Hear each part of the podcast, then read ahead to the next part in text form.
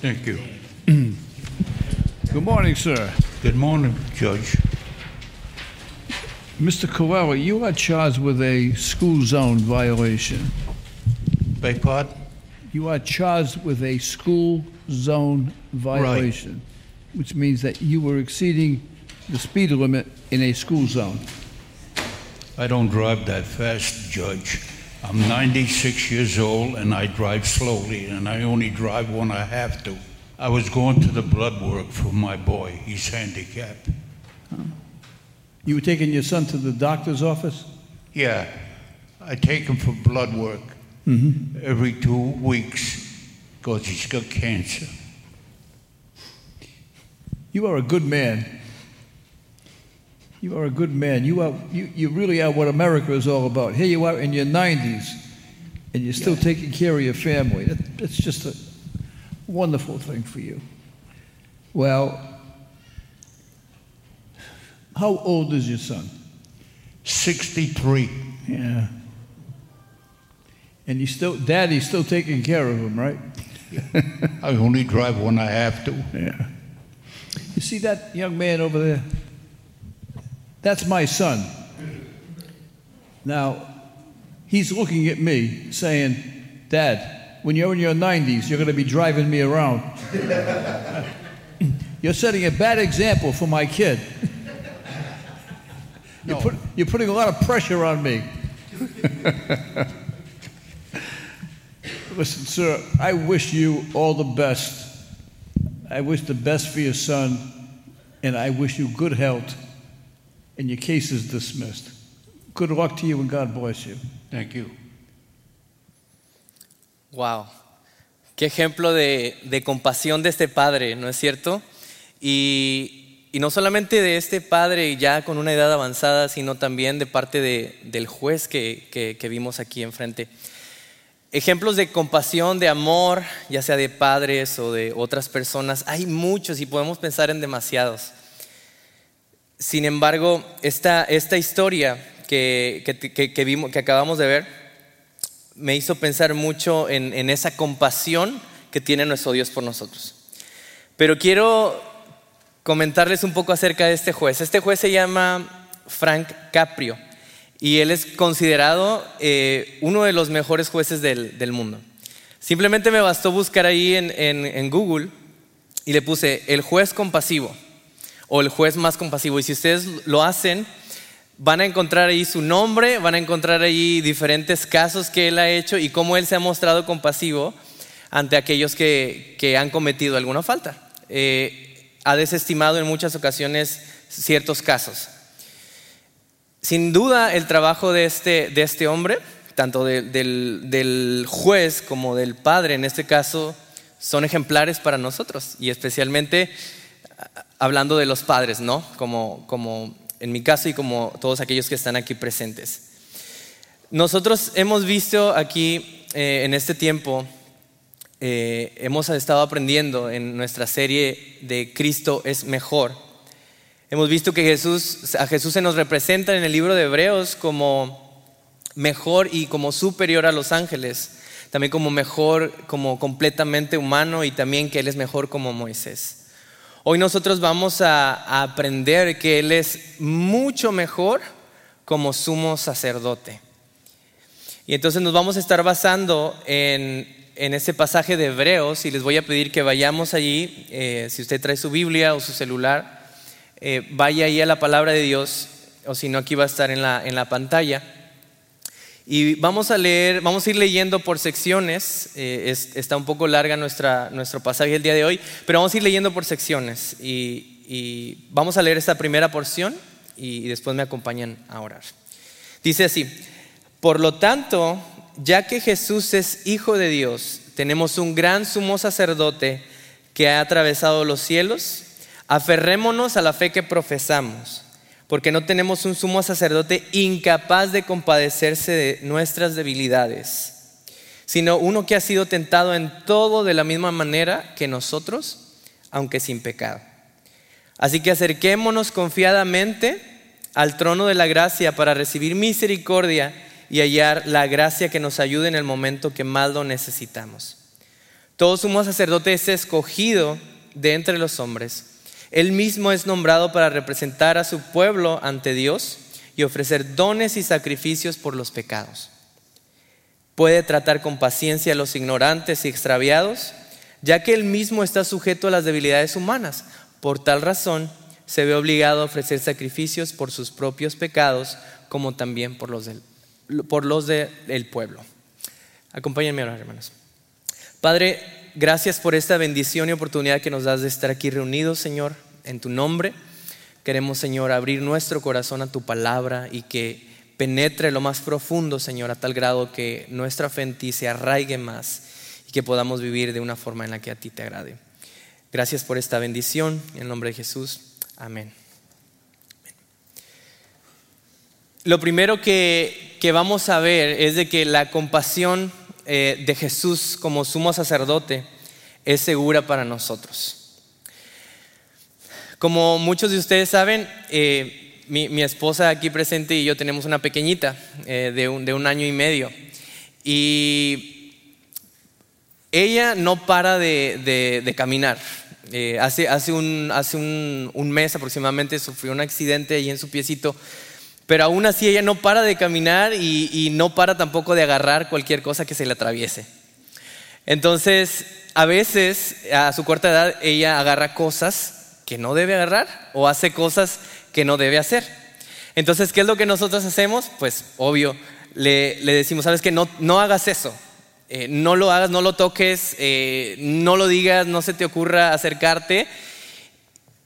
¿Y creen que ella todo el tiempo nos obedece?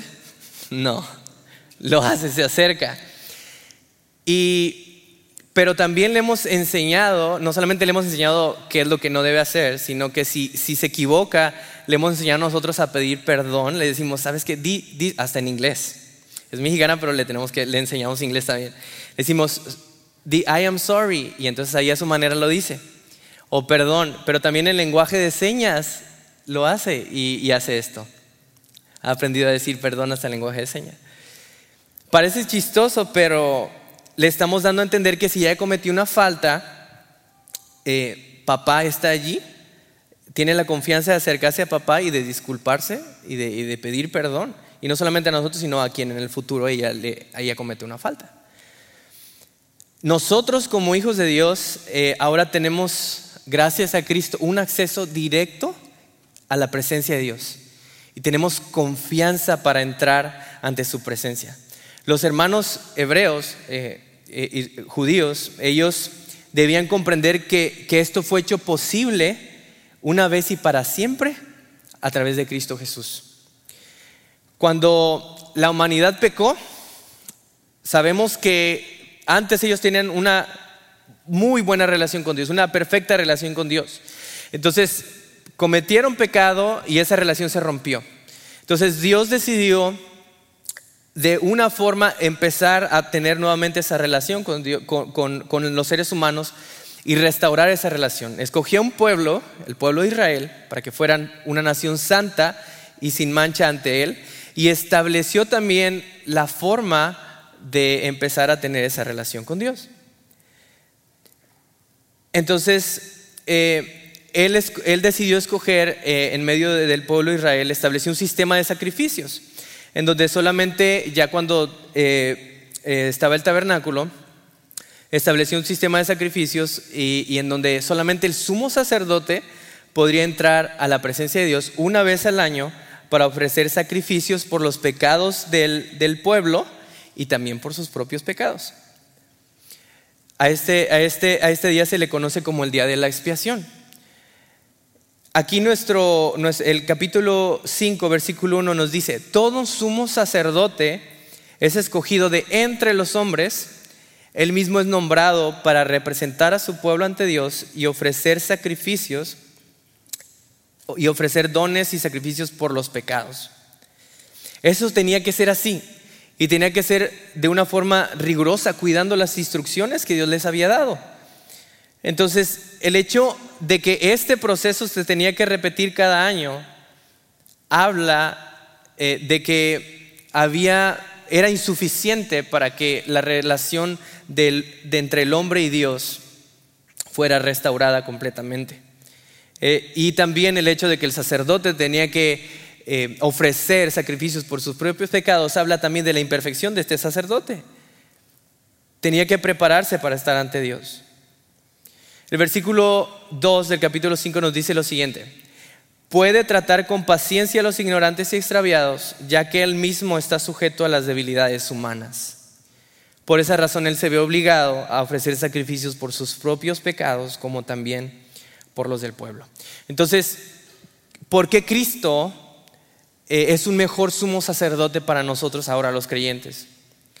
Bueno, porque para Él fue necesario solamente hacer un solo sacrificio por nosotros, el de su propia vida, para darnos acceso pleno y completo a la presencia de Dios. Él no pecó, por eso su sacrificio fue suficiente. En la época del Antiguo Testamento, eh, para los hebreos, el pueblo no se podía acercar a Dios. Solo el, sumo sacerdote podía hacerlo. Este es un, este trono a donde ellos, a donde, a donde estamos siendo llamados nosotros ahora como creyentes. Dice la palabra que nos acerquemos confiadamente al trono de la gracia para recibir misericordia y hallar oportuno socorro. ¿No es eso hermoso? Que a través de Cristo nosotros nos acercamos a un trono de gracia, no es un trono de juicio, hermanos. Es un trono de gracia en donde nos podemos acercar para recibir socorro, oportuno socorro y misericordia.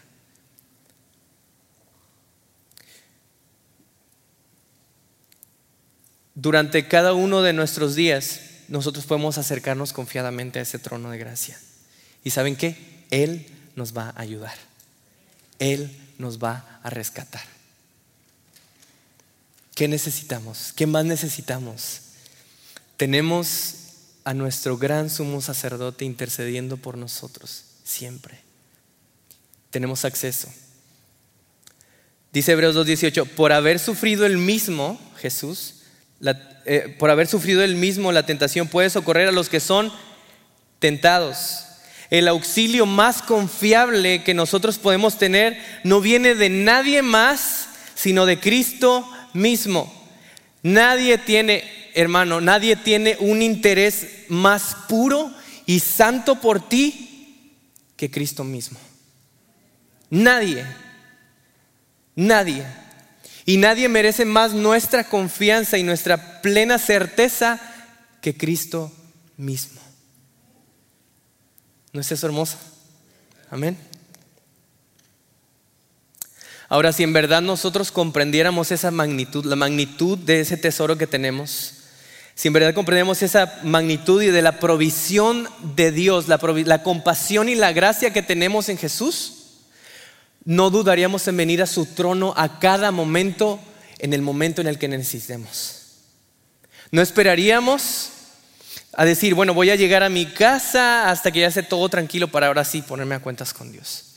No dudaríamos en hacerlo en el momento en el que nos demos cuenta que necesitamos socorro del Señor. ¿En cuántas ocasiones usted ha sido superado o superada por una prueba que viene a tu vida, pero que no has venido al trono de la gracia de Dios? ¿Qué te ha hecho dudar de Cristo para confiar plenamente en Él? ¿Cuánto más vas a esperar para venir a Él? Tal vez nunca has venido a Él. Tal vez has dudado de Él. ¿Qué más tiene que pasar para que vengas a Él? Hay una, historia que les quiero compartir de un, nuevo creyente. Eh, como algunos de ustedes saben, eh, mi familia y yo estuvimos en un viaje misionero y nos reunimos en una casa eh, con, varios nuevos creyentes. Y al final de, nuestro estudio hablamos del bautismo y al final uno de esos hombres, padre de familia, decidió con convicción por sí mismo decir, yo me quiero bautizar, yo quiero obedecer a Dios eh, a través del bautismo. Pero también dijo él, yo quiero hacer esto porque ahora entiendo que Dios está allí para mí, porque entiendo que me puedo acercar a Él, porque ahora yo soy hijo de Dios.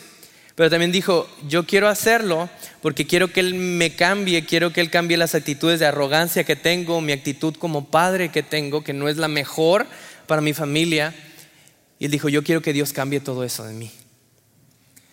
Entonces este, este, este, este, ese hermano en Cristo eh, decidió bautizarse allí y, y posteriormente estuvimos celebrando juntos como iglesia, ahí ya eran las 11 de la noche, hermanos.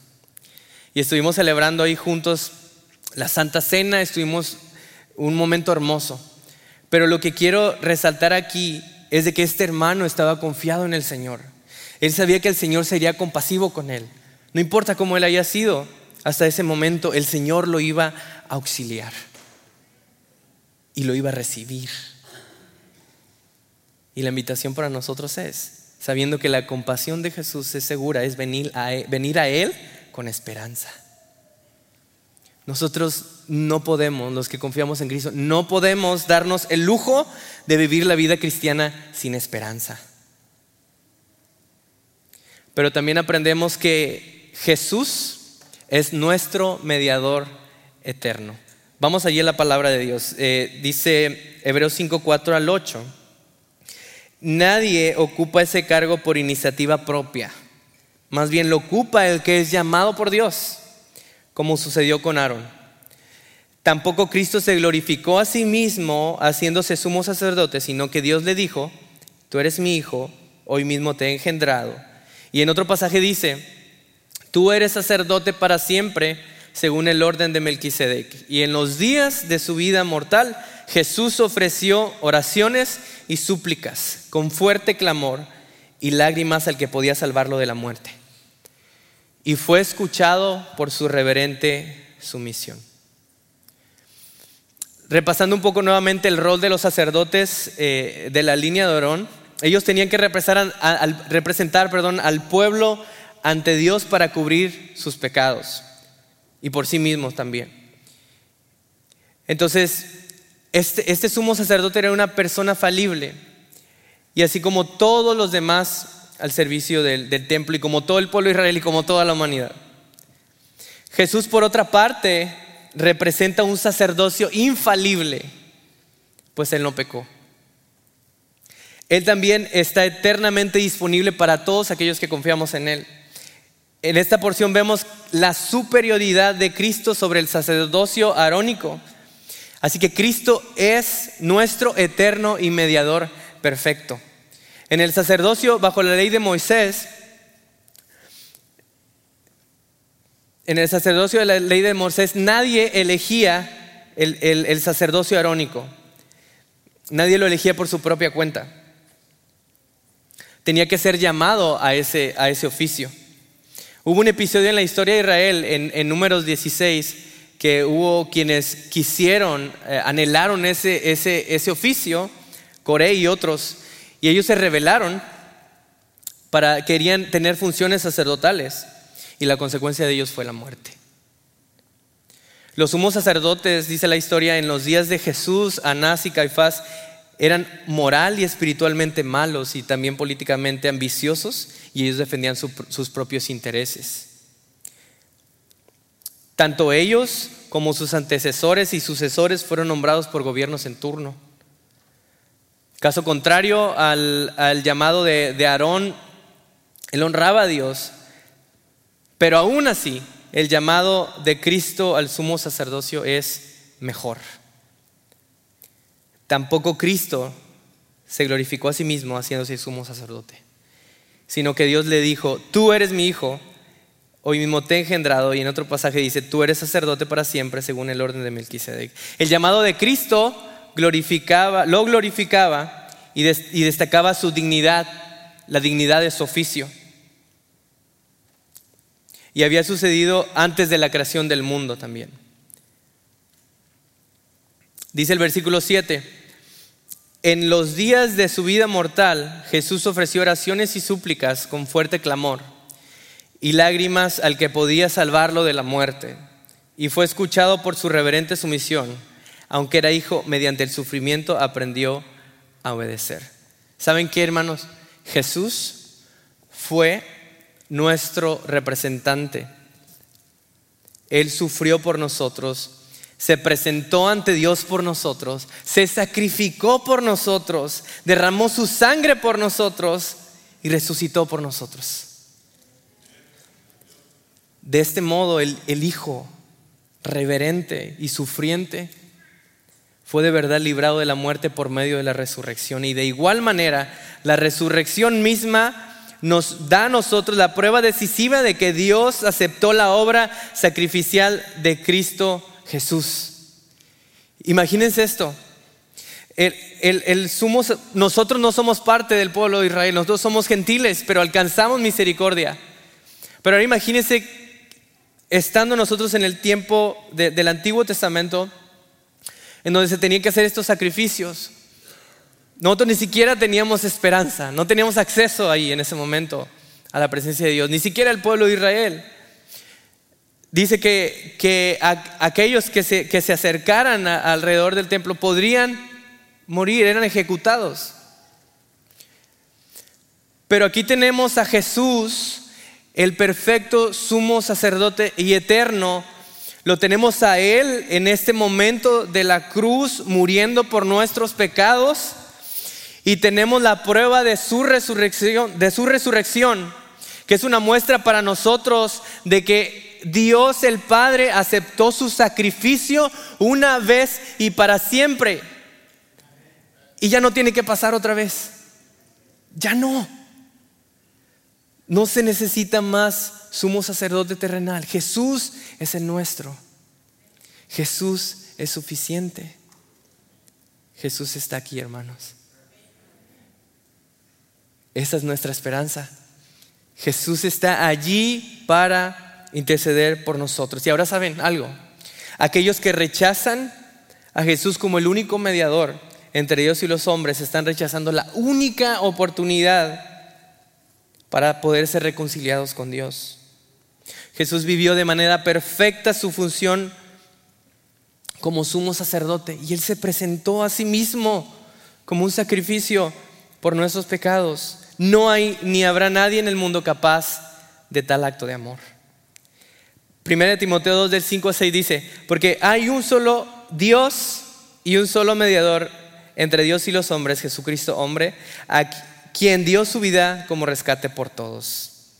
Él nos habilita a nosotros ahora para vivir en santidad ante el Padre. No se trata, mire, ah, tenemos una frase, tenemos una frase de los latinos, ¿verdad? Y es échale ganas. ¿Se ha escuchado eso, verdad? Eh, de pronto alguien está ahí y lo ve y dice, échale ganas, échale ganas. Pero saben que la vida cristiana no se trata de echarle ganas. La vida cristiana se trata de entender que en Cristo tenemos toda la provisión para vivir como Él quiere que vivamos. El sacerdocio, el sacerdocio perdón, terrenal y temporal solo cubría nuestros pecados.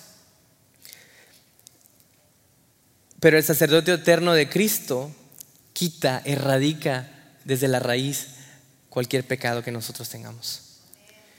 Así que si Jesús es nuestro mediador eterno, nosotros debemos de venir a Él con confianza. Vengamos a Él de esa forma. Vamos a ir al versículo 9 y 10 de nuestro capítulo 5 y también entendemos que Jesús es el autor de salvación perpetua. Dice, y consumada su perfección, Él llegó a ser autor de salvación eterna para todos los que le obedecen. Y Dios lo nombró sumo sacerdote según el orden de Melquisedec. El sacerdocio de Jesús implicó vivir una vida en sufrimiento a través de la obediencia. Esa obediencia no lo hizo perfecto a Él, pues Él ya era perfecto. Sin embargo, en términos de su oficio como sacerdote para interceder por los suyos, él tuvo que demostrar su aptitud para tal oficio.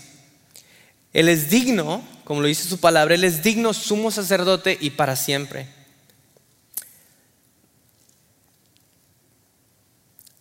Me voy, a, compartir una, cita eh, en, nuestro, en un pasaje más adelante de Hebreos y dice así. Hubo muchos sacerdotes bajo el sistema antiguo porque la muerte les impedía continuar con sus funciones. Pero dado que Jesús vive para siempre, su sacerdocio dura para siempre.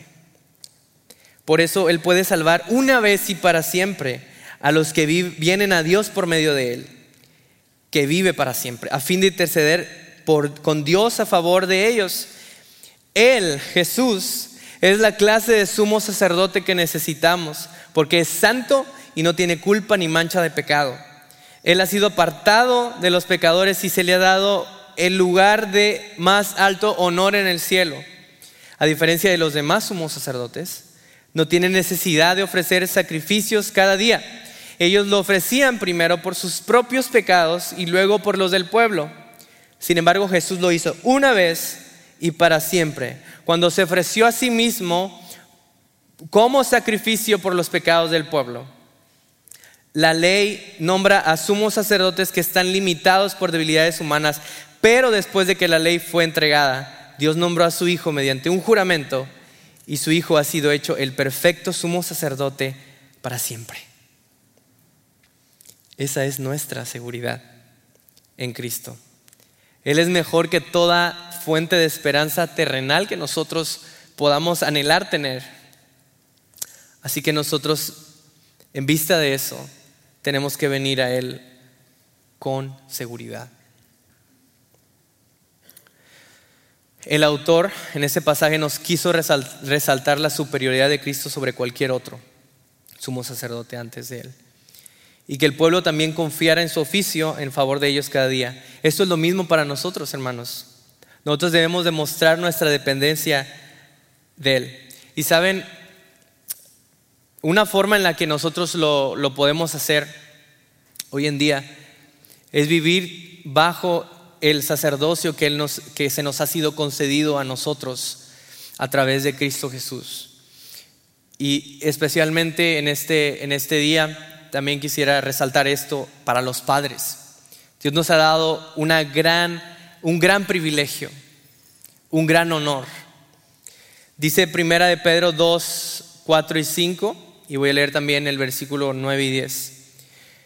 Cristo es la piedra viva rechazada por los seres humanos, pero escogida y preciosa ante Dios. Al acercarse a Él, aquí viene lo hermoso, dice, al acercarse a Él también ustedes son como piedras vivas con las cuales se está edificando una casa espiritual. De este modo llegan a ser un sacerdocio santo para ofrecer sacrificios espirituales que Dios acepta por medio de Jesucristo. Pero ustedes, dice el versículo 9, son linaje escogido, real sacerdocio, nación santa, pueblo que pertenece a Dios, para que proclamen las obras maravillosas de aquel que los llamó de las tinieblas a su luz admirable. Ustedes antes ni siquiera eran pueblo, pero ahora son pueblo de Dios. Antes no habían recibido misericordia, pero ahora ya la han recibido. Amén. Eso es hermoso. A todos los creyentes Dios nos ha dado ese honor. Pero antes de terminar, yo quisiera eh, pedirle a los, a los padres que están aquí que si se pueden poner de pie.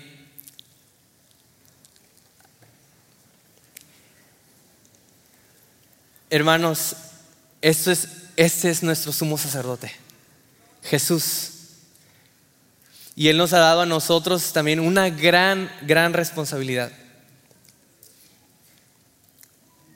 Quisiera pedir a, quienes están ahí alrededor, si están con su familia, quisiera pedir, usar este momento para, para que su familia ore por ustedes. Y ahorita, ahorita les voy a, les voy a, vamos a orar juntos.